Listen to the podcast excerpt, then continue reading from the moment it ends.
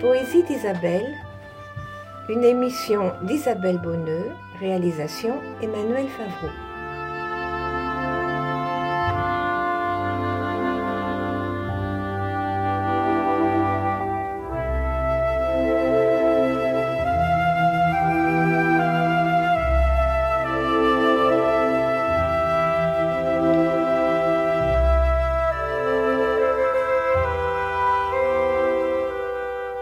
Bonjour à tous. Cette année, je ne vais pas entrer dans l'univers de différents poètes, mais me consacrer à un seul, Homère, et à un de ses longs poèmes épiques, 1200 vers environ, l'Odyssée. Au chant 13, Ulysse quitte les Phéaciens et un de leurs navires le ramène sur son île. Il y est alors déposé, endormi. À son réveil, il rencontre un jeune berger c'est Athéna qui a choisi cet aspect pour lui parler. Elle lui apprend qu'il est à Ithaque et le renseigne sur ce qui s'est passé en son absence. Elle le conseille pour accomplir sa vengeance et le rend méconnaissable en le transformant en vieillard vêtu de loques. Au champ 14, Ulysse arrive chez le porcher Eumée qui lui est resté fidèle, mais ne se fait pas reconnaître.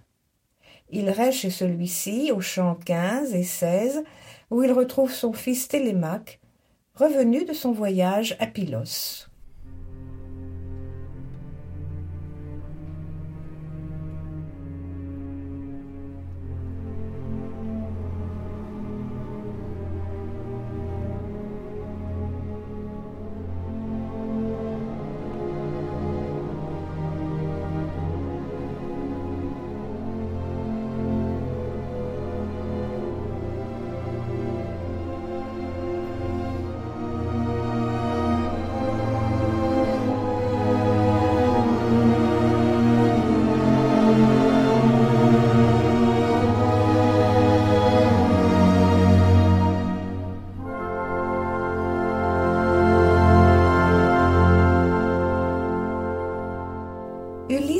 Le sentier rocailleux qui monte à travers bois du port vers la falaise.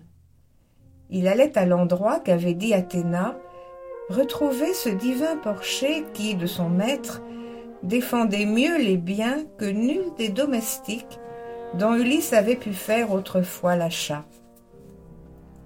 Eumée était assis, ajustant à son pied la paire de sandales que dans un cuir de bœuf bon teint il se taillait. Ses gens étaient partis. Soudain, les chiens hurleurs, apercevant Ulysse, lui coururent après avec de grands abois.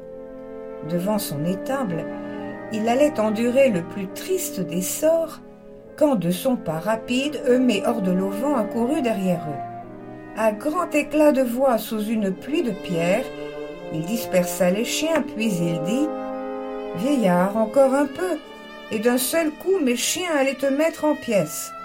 La belle renommée que tu m'aurais value. J'ai déjà, grâce au Dieu, trop de maux et d'angoisse. Ah, mon maître divin, pendant que tristement je vis à le pleurer, il me faut élever ces cochons les plus gras pour que les autres les mangent.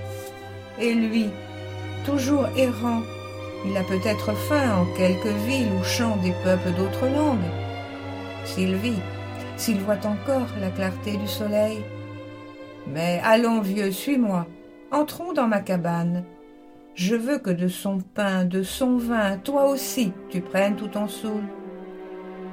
Et le divin porcher, le menant à sa loge, le fit entrer et l'installa sur la banquette, qu'elle avait rembourrée de brousse et recouverte de la peau bien velue d'une chèvre sauvage. C'était là qu'il couchait, au large et sur le dos. En voyant son porcher le recevoir ainsi, Ulysse plein de joie lui dit Ô mon hôte, que Zeus et tous les immortels, exaucant tes désirs les plus chers, récompensent cet accueil de bonté. Mais toi, dit porcher Eumée, tu lui dis en réponse Étranger, ma coutume est d'honorer les autres, quand même il m'en viendrait de plus piteux que toi. Étranger, mendiant, tous nous viennent de Zeus. Il dit, et par-dessus sa robe, prestement, il serra sa ceinture, Puis, s'en allant au tec où restait enfermé le peuple des Gorets, il en prit une paire, les rapporta, les immola, les fit flamber, et les ayant tranchés menus, les embrocha. Quand ce rôti fut prêt, il l'apporta fumant, le mit devant Ulysse, à même sur les broches, en saupoudra les chairs d'une blanche farine, mélangea dans sa jatte un vin fleurant le miel, et prit un siège en face, en invitant son hôte. Allons, mange notre hôte, dîner de serviteurs, de simples porcelets, car nos cochons à l'art, les prétendants les croquent sans un remords au cœur et sans pitié d'autrui. Il disait, mais Ulysse, avalant prestement les viandes et le vin à grands coups, sans mots dire, et songeant à planter des mots aux prétendants, se restaurait le cœur. Le repas terminé, Eumée emplit de vin la tasse où il buvait et l'attendit au maître. Ulysse l'accepta. Les pourceaux et leurs pâtres rentraient. Sous les tecs pour la nuit, on poussa les femelles, et de leur enclos montaient des grognements sans fin. Pendant qu'ils échangeaient des paroles entre eux, prenant sur leur sommeil, puis s'endormaient à peine, l'aurore était montée sur son trône, et déjà les gens de Télémaque abordaient au rivage, amenaient la voilure et déplantaient le mât en vitesse. On se met aux rames vers la cale, on jette l'ancre et l'on attache les amarres. Puis, sur la grève où l'équipage descendit, le repas s'apprêta et l'on fit le mélange du vin au sombre feu. Quand on eut satisfait la soif et l'appétit, Télémaque prit posément la parole. Vous autres, jusqu'au bourg, poussez le noir vaisseau. Moi, je m'en vais monter au champ, près des bergers.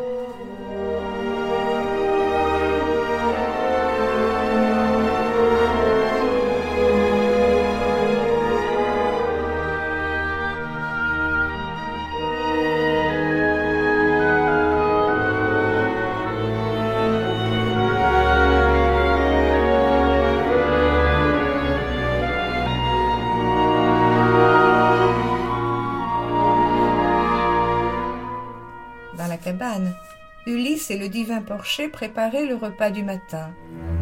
Dès l'aurore, ils avaient allumé le feu et mis en route la cohue des pourceaux suivis de leurs bergers. Télémaque approchait. Ces grands hurleurs de chiens l'assaillaient de caresses, mais sans un aboiement. Quand le divin Ulysse vit frétiller les chiens, puis entendit les pas, tout de suite au porcher il dit ces mots ailés mais on vient te voir, quelqu'un de tes amis ou de tes connaissances. Les chiens, sans un aboi, la saille de caresse. J'entends un bruit de pas. Il n'avait pas fini de parler que son fils se dressait à la porte.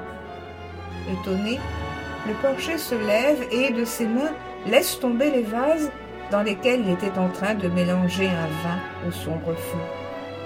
Il va droit à son maître. Il lui baise le front, baise ses deux beaux yeux et baise ses deux mains. Il verse un flot de larmes. Tel un père accueillant de toute sa tendresse l'enfant le plus chéri qui lui revient de l'étranger. Tel, le divin porcher, embrassait et couvrait de baisers Télémaque au visage de Dieu. Il le voyait vivant, il sanglotait, il lui disait ces mots ailés. Te voilà, Télémaque, ô ma douce lumière, je te savais parti pour Pylos et croyais ne jamais te revoir. Entre, mon cher enfant, qu'à plein cœur je m'en donne de te voir là, chez moi, à peine débarqué. Télémaque le regarda et dit C'est bien, c'est bien, vieux frère. C'est pour toi que je viens, pour te voir de mes yeux, pour apprendre de toi si ma mère au manoir continue de rester, ou si quelqu'un déjà est son nouveau mari et si le lit d'Ulysse en proie aux araignées n'est plus qu'un cadre vide Mais le commandeur des porchers répliqua Elle résiste encore de tout son cœur fidèle, toujours en ton manoir, où sans arrêt ses jours et ses nuits lamentables se consument en larmes. Le fils d'Ulysse avait franchi le seuil de pierre, et déjà comme il pénétrait dans la cabane, son père se levait pour lui de la panquette. Mais l'arrêtant du geste, Télémaque lui dit Reste assis, étranger. Nous trouverons ailleurs un siège en notre loge. Je vois ici quelqu'un qui va nous l'arranger. Il disait, et son père avait repris sa place. Mais déjà le porcher avait, de ramée verte et de peau de mouton, rembourré l'autre banc, et c'est là que le fils de Lise vint s'asseoir. Puis, eux leur servant sur les plateaux à viande ce qu'on avait laissé la veille du rôti, se hâta d'entasser le pain dans les corbeilles, de mêler dans sa jatte un vin fleurant le miel, et vint enfin s'asseoir face au divin Ulysse. Quand on eut satisfait la soif et l'appétit, c'est au divin porcher que parla Télémaque. Vieux frère, va-t'en informer au plus tôt la sage Pénélope. Dis-lui que sain et sauf je rentre de Pylos, mais que je reste ici. Puis tu nous reviendras sans avoir prévenu personne d'autre qu'elle. Aucun des Achéens ne doit rien en savoir, car ils sont trop de gens à machiner ma perte.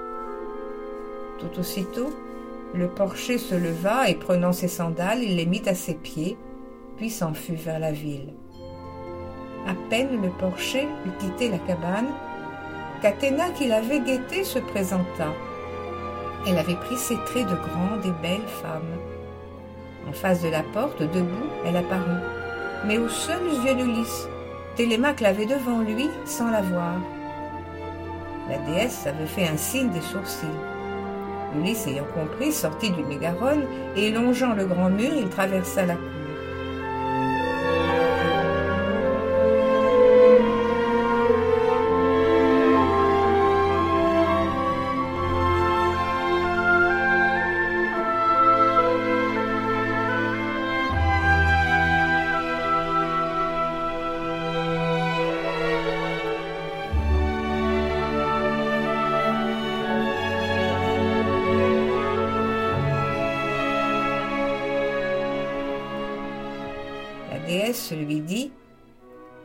de Laerte, écoute, ô rejeton des dieux, Ulysse aux mille ruses.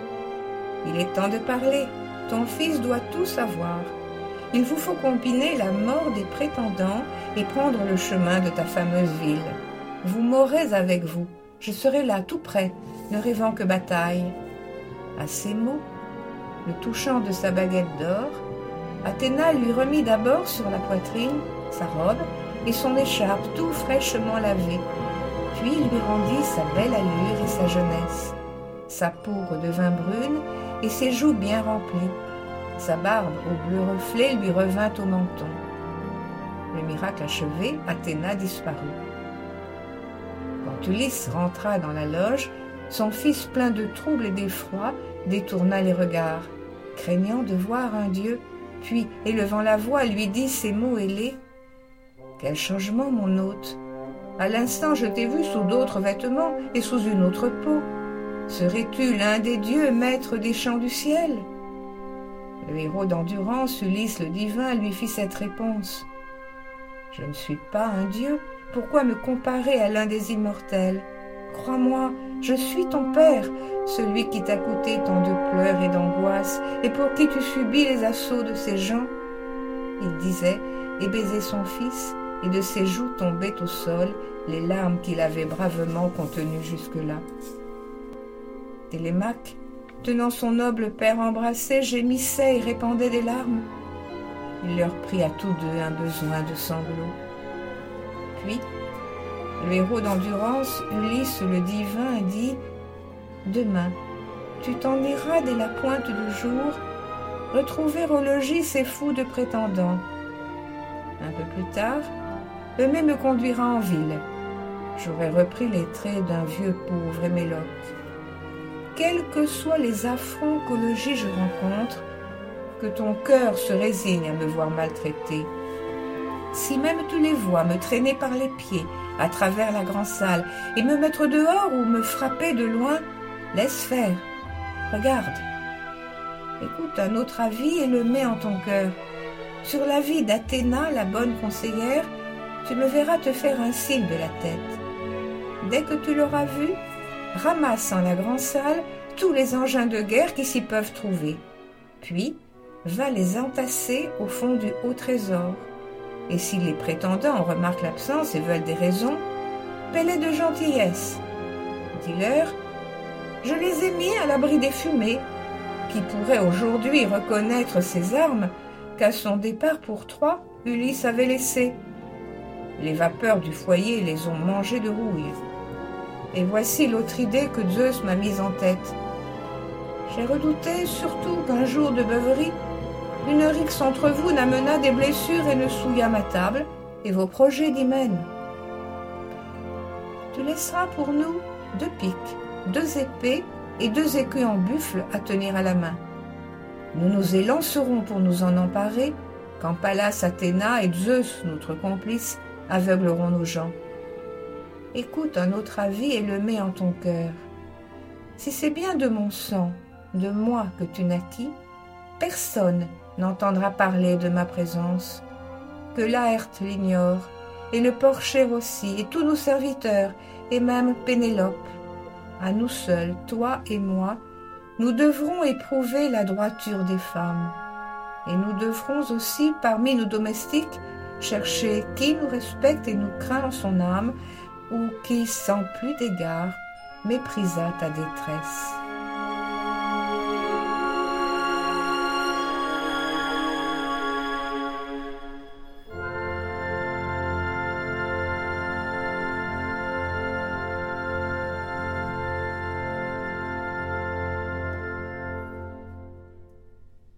Le plan de la vengeance d'Ulysse est prêt. Nous en découvrirons un peu plus le mois prochain.